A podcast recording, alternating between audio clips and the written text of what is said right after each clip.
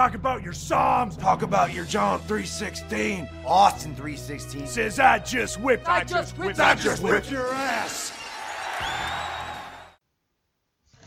Hallo und herzlich willkommen hier zu Drew 316, dem neuen Format hier im Catch Club. Ähm, ja, was soll das Ganze überhaupt sein? Nachdem Marcel ja schon auf Solo-Pfade gegangen ist mit seiner Marcel vs. NXT Series, habe ich mir gedacht, ich nutze die bisschen freie Zeit auch und gucke mal ein bisschen Kram an und spreche dann auch darüber. Deswegen wird es hier auch nur mich zu hören geben und gibt keine weitere Introduction. Ich mache das Ganze hier allein. Was habe ich mir angesehen? Hab gedacht, hm, ja, was kann man denn so gucken?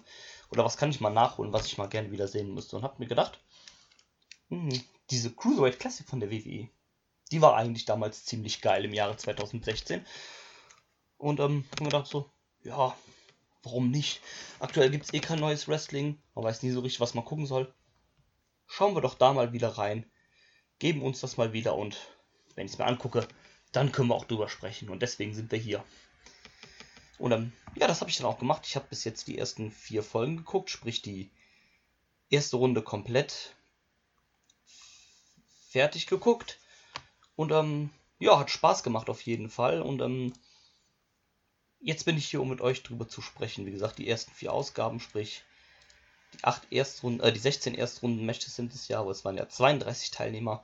Ähm, bevor wir darauf eingehen, aber doch vielleicht auch ganz kurz ähm, was zu dem, äh, zu dem Prinzip davon. Und zwar, ähm, bevor es ja das Mayan Classic 2018 und 17, glaube ich, gab, gab es ja die Cruiserweight Classic damals. Als, ähm, als Idee, ne, dass man so ein bisschen neuen WWE Network Content geben wollte und so ein bisschen äh, eigenkreierte Sachen und sowas halt, die dann auch exklusiv auf dem Network ausgestrahlt sind, hat man sich gedacht, wir suchen uns von aller Welt die Top Cruiserweight Wrestler raus und machen daraus ein schönes, dickes 32-Mann-Turnier. Die einzige Limitierung war halt, dass es Cruiserweight sein müssen, wofür man sich das Limit von 205 Pfund ausgesucht hat. Das ist ähm, das äh, offizielle Limit halt, was man im, im Kampfsport auch kennt, oder zum Beispiel beim MMA und ich glaube beim Boxen auch, ähm, ab wann dann quasi die Heavyweights beginnen. Also ab 205 Pfund ist man ein Heavyweight und alles darunter sind dann halt die anderen Gewichtsklassen. Im Wrestling gibt es das ja nicht so richtig, aber man hat sich halt hier dafür entschieden, was ein bisschen anderer Weg ist, als zum Beispiel äh, New Japan das nimmt. Die haben nämlich zwischen dem Junior Heavyweight und dem Heavyweight 220 Pfund als als Limitierung, was äh, daraus liegt, weil 220 Pfund sind genau 100 Kilo, da ist dann so eine bessere Grenze und 205 Pfund sind so ungefähr, ja, so 92, 93 Kilo ungefähr. Deswegen, ja, aber wie gesagt, ne, das hat halt diesen Kampfsport-Hintergrund, deswegen hat man halt diese Limitierung genommen. Ähm, ja, hat auch Spaß gemacht, da mal wieder reinzugucken.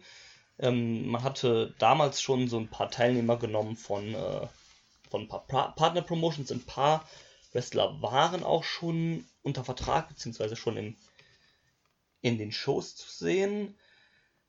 Wie gesagt, vorher gab es noch, wenn ich das jetzt richtig sehe, zwei, drei, fünf Qualifying Matches. Das waren zwei bei unseren Freunden in Progress.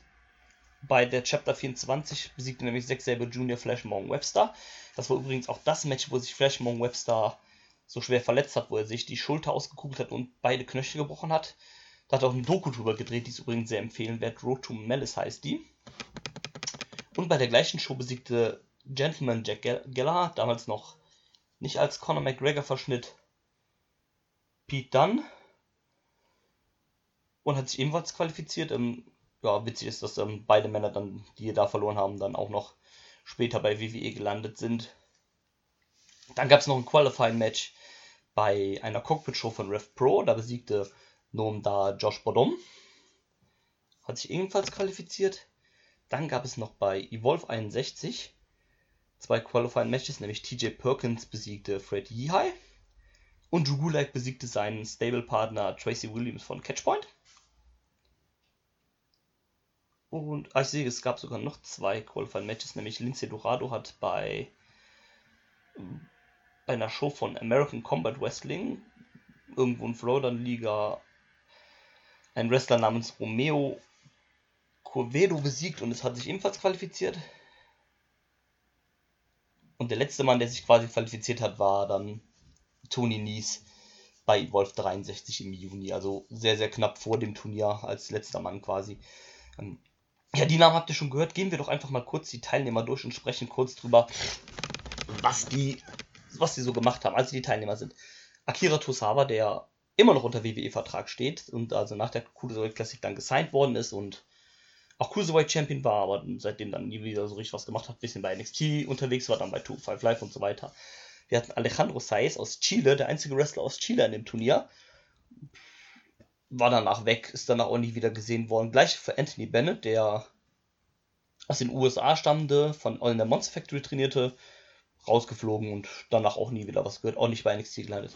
Aria Davari, der nächste, der ähm, Bruder von äh, Sean Davari, der bei WWE war und auch als Sheik Abdul Bashir bei TNA war, ist dann auch gesigned worden, war auch in der Cruiserweight, ähm, äh, nicht in der Cruiserweight, also da war er auch, ist auch ausgeschieden und wurde dann aber gesigned, äh, war dann bei 2-5 Live unterwegs, wo er auch immer noch unter Vertrag steht. Selber bei Brian Kendrick, der dann auch gesigned worden ist, ähm, war auch zeitweise Cruiserweight Champion, hatte dann eine kurze Verletzungspause und ist jetzt wieder da. Müsste auch aktuell immer noch unter Vertrag stehen, soviel ich das weiß. Nächste ist ähm, Clement, Clement Petou oder sowas, also französischer Name, ich weiß nicht genau, wie man es ausspricht. Äh, in Deutschland und in Europa eher bekannt als Christian Archer. Leider dann auch nicht mehr, nicht mehr gesehen worden. Nach dem Turnier wurde nicht gesigned, sondern macht weiter seinen Weg in Europa. War währenddessen dann auch in, äh, in Progress mal unterwegs und sonst macht so sein Ding in Frankreich. Nächster ist dann The Urban German, The Mac, als einziger deutscher Vertreter. Oder zwei, wenn du Fabian Eigner mit dazu zählen willst. War dabei, ist dann aber leider auch nicht gesigned worden, gab, äh, kam dann auch nicht zu weiteren Geschäften oder sonst irgendwas, sondern ist dann einfach weiter in Deutschland geblieben, vor allem bei WXW. Und ja. Damien Slater dann noch ähm, aus Australien, der einzige Australier im Turnierfeld, auch nicht, nicht gesigned worden. Dann haben wir Drew Gulag, der ähm, eine der Männer, die wohl noch mit am prominentesten jetzt äh, aktiv sind, wurde dann gesigned. War dann bei NXT unterwegs, in der äh, Cruiserweight Division, war auch Cruiserweight Champion und ist jetzt aktuell bei SmackDown in einer, in einem, na, in einer Allianz mit Daniel Bryan, wenn man so will. Also ist immer noch unter Vertrag und ist einer, der mit noch, würde ich sagen, am erfolgreichsten aus diesem Turnier gegangen ist. Dann haben wir Fabian Eigner, der auch einen sehr erfolgreichen Run hatte, wurde dann auch ge gesigned nach der Cruiserweight Classic, war dann zuerst so mehr so ein bisschen als Jobber unterwegs, ähm, hat sich dann mit äh, Axel Dieter Junior bzw. Marcel Bartel zusammengetan, als äh, zuerst solo als Team und dann als NXT UK an den Start haben sie sich mit Walter und Axel Tischer zusammengetan als äh, Imperium und da immer noch aktiv. Dann haben wir Gran Metalik, wurde auch gesigned, bei der Cruiserweight Division unterwegs als ähm, talentierter Highflyer und ist jetzt in der Lucha House Party mit Lindsay Dorado und Kalisto. Dann haben wir Gör von Half Zero, die Bollywood Boys. Wurden auch gesigned, sind dann in. Waren dann erst bei Tour 5 Live und sind dann die Manager von Jinder Mahal geworden, als dieser WWE-Champion geworden ist. Und sind jetzt immer noch bei, bei der WWE unter Vertrag, so viel ich. Sind die noch unter Vertrag? Ich weiß gar nicht, bin mir gar nicht so ganz sicher, aber ich meine schon. Äh, ja, tatsächlich, die sind noch unter Vertrag, waren noch, wie ich gerade sehe, kurzzeitig ähm, wie heißt es, 24-7, 11 Heidewitzka Dingsbums Champion. Also ja, sind immer noch da. Hoholun wurde auch gesigned, aber ist ähm, relativ schnell dann wieder, wieder entlassen worden, weil, ja, war auch nicht so gut, ne? Gab, glaube ich, nicht so eine große Entwicklung. Und dann wurde er halt zurückgeschickt nach, äh, nach China. Hat man ja dann auch viele andere Leute da geholt, die man dann auch wieder rausgeworfen hat und so. Ähm, ja, Gentleman Jack, Jack Geller war noch da am Start. das sah noch ganz anders aus, als er das heute aussieht. Ähm, aber ja, wurde auch gesigned, ist immer noch aktiv, ähm, hat seinen Look ein bisschen verändert, aber dümpelt da immer noch in der Cruiserweight Division rum. Dann haben wir Jason Lee, auch aus China. War nach dem, äh, nach dem, nach der Cruiserweight Classic noch ein paar Shows dabei, wurde aber nicht gesigned und ist jetzt wieder in Japan unterwegs bei, äh, war erst bei Dragon Gate und Zero One, glaube ich, und ist jetzt bei All Japan. Einer der größeren Namen hat er, glaube ich, auch schon um die Triple Crown gefädet und so weiter. Also läuft bei ihm relativ. Dann haben wir natürlich Johnny Gargano, der, der wohl wirklich dann prominenteste Name aus der Liste, vielleicht mit äh, Tommaso Ciampa. Ich fasse die jetzt beiden einfach mal zusammen. Waren davor schon bei NXT, aber ich glaube, sie waren nicht gesigned, sondern nur auf so einem Pay-Per-Appearance-Basis bei 205 Live, äh, nicht bei 205 Live, bei NXT als Tag-Team als DIY. Hatten zu der Zeit auch eine Fehde mit The Revival, die großartig war damals und ähm, ja, sind jetzt immer noch bei NXT, ne? Fäden immer noch miteinander. und ähm, ja, das mit denen. Dann haben wir den Namen Kenneth Johnson, jemand, der, den ich, von dem ich gar nichts vorher gehört habe und seitdem auch nie wieder, also wurde auch nicht gesigned, war dann halt weg. Wieder. Dann haben wir einen Namen, der wohl mit einem anderen Namen zusammen, der insgesamt wohl größte Name in diesem Turnier war. Ähm, Kota Ibushi, der ähm, hier auch angeblich mit einem Gewicht von 189 Pfund gelistet worden ist. Nie im Leben. Der war locker schwerer da zu der Zeit. Also bei dem bin ich mir noch nicht so ganz sicher, ob da die richtige, ob er da die Limitierung überhaupt hätte erreicht können. Aber egal. Ähm, ja, Kota Ibushi ne, wurde nicht gesigned, obwohl die WWE ihn haben wollte, aber Kota hat gesagt, nee, ich will keinen Vollzeitvertrag, ich will mich nicht fest an eine Promotion binden.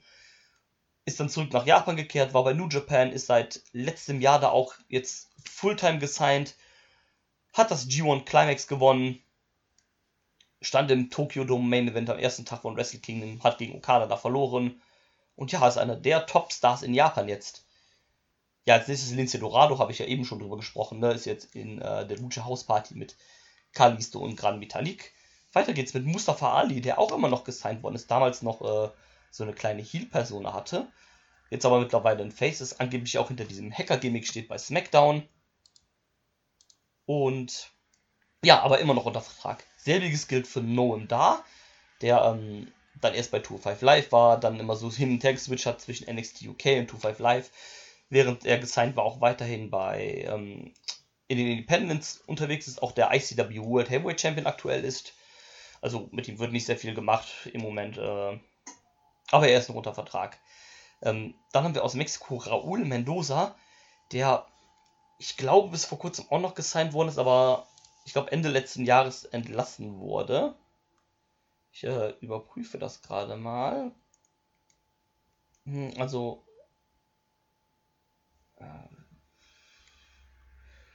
finde ich jetzt so zu nichts, dass er entlassen worden ist. Also nehme ich an, dass er wohl noch unter Vertrag steht, aber war die meiste Zeit auch halt nur, nur ein Jobber und nicht erwähnenswert. Dann haben wir Rich Swan, den ähm, tanzenden kleinen Highflyer.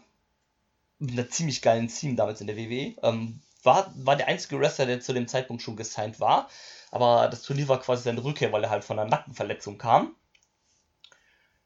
Und war, ist dann auch Cruiserweight Champion geworden, wurde aber letztes Jahr entlassen und ähm, dümpelt seitdem wieder bei Impact rum und bei kleineren Independent-Ligen. Zuerst gab es wohl eine, wobei ich glaube, es war schon vor letztes Jahr, wo er entlassen wurde, ich glaube 2018.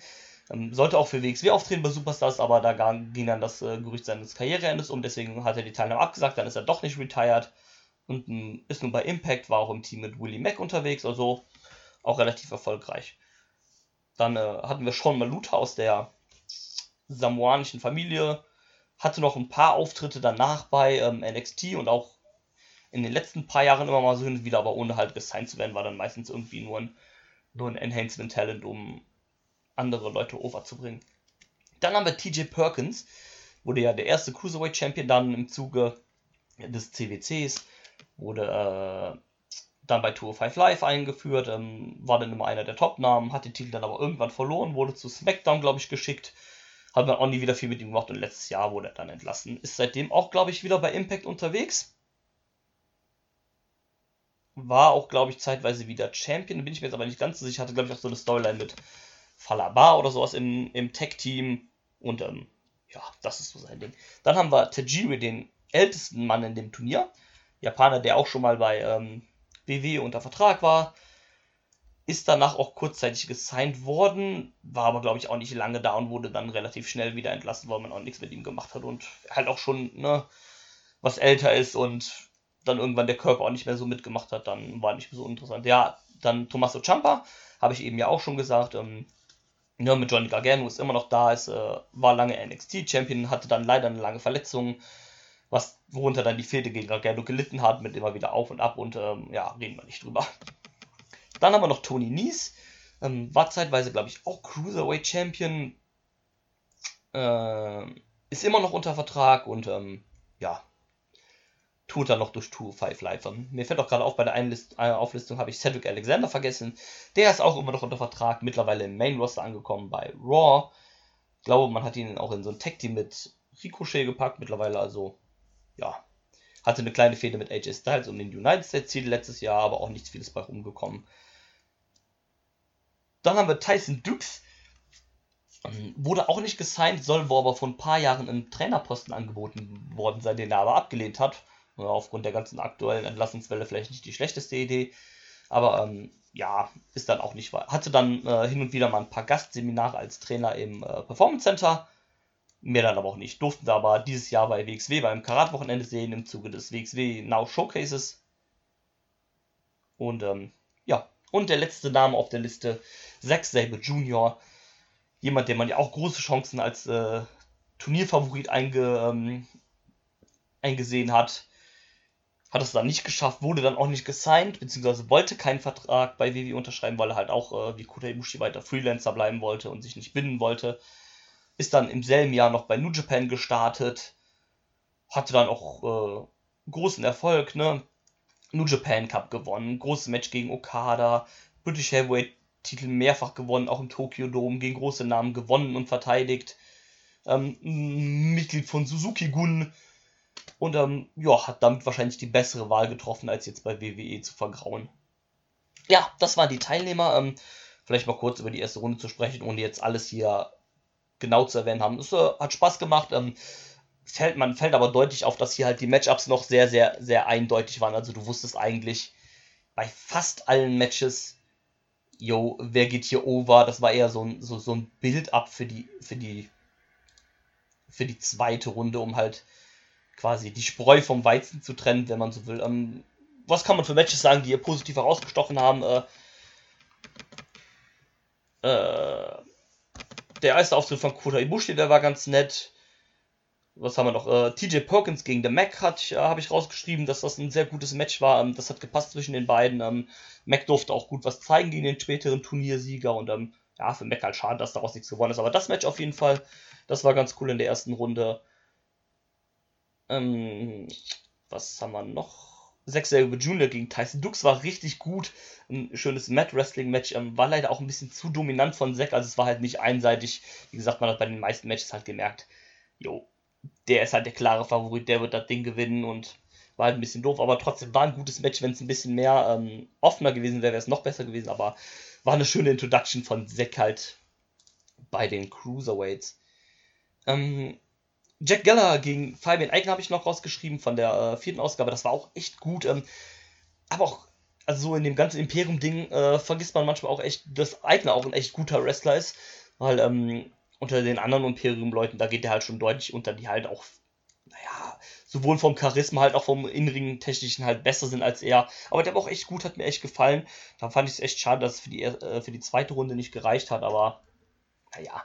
Und ähm, Jack Gallner ja auch unterhaltsam zum, äh, zum Gucken, zumindest äh, damals, als er noch, als sein Stil noch zu seinem Look gepasst hat, sagen wir es mal so.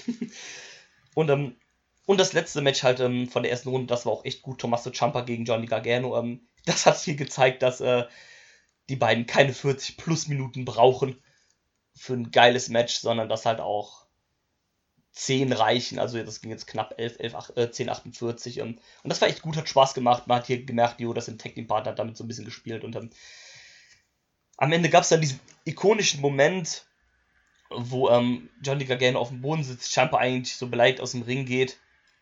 Und dann kommt er wieder zurück in den Ring, setzt sich neben äh, Gargano in den Schneidersitz und äh, umarmt ihn so. Das ist ja auch das, was man in der Fehde so ein, zwei Mal noch wieder aufgerufen hat. Also wenn man irgendjemanden blamen will für den Start der Fehde Gorgano gegen Champa, dann war es die Cruiserweight Classic. Sorry, Leute. nee, ähm, aber ja, das waren so meine Gedanken zur ersten Runde von der Cruiserweight Classic. Ich werde mir natürlich noch die anderen Ausgaben ansehen. Es sind insgesamt zehn Stück. Das waren äh, beinhaltete jetzt nur die ersten vier. Ich werde mir das so rundenweise jetzt angucken. Also dann jetzt als nächstes die zweite Runde, dann die dritte, dann Halbfinale und Finale in einem und werde dann darüber noch so ein bisschen sprechen. Ich hoffe, es hat euch gefallen. Lasst mich das gerne wissen, wenn nicht, oder wenn euch irgendwas mal, äh, was, ich, äh, was ich besser machen könnte. Bis dahin, ich wünsche euch alles Gute. Bis zum nächsten Mal. Auf Wiedersehen. Tschö. Cause he totally sucks. Cena started rapping, it all went south. Know your road jabroni and shut your mouth, let's rock.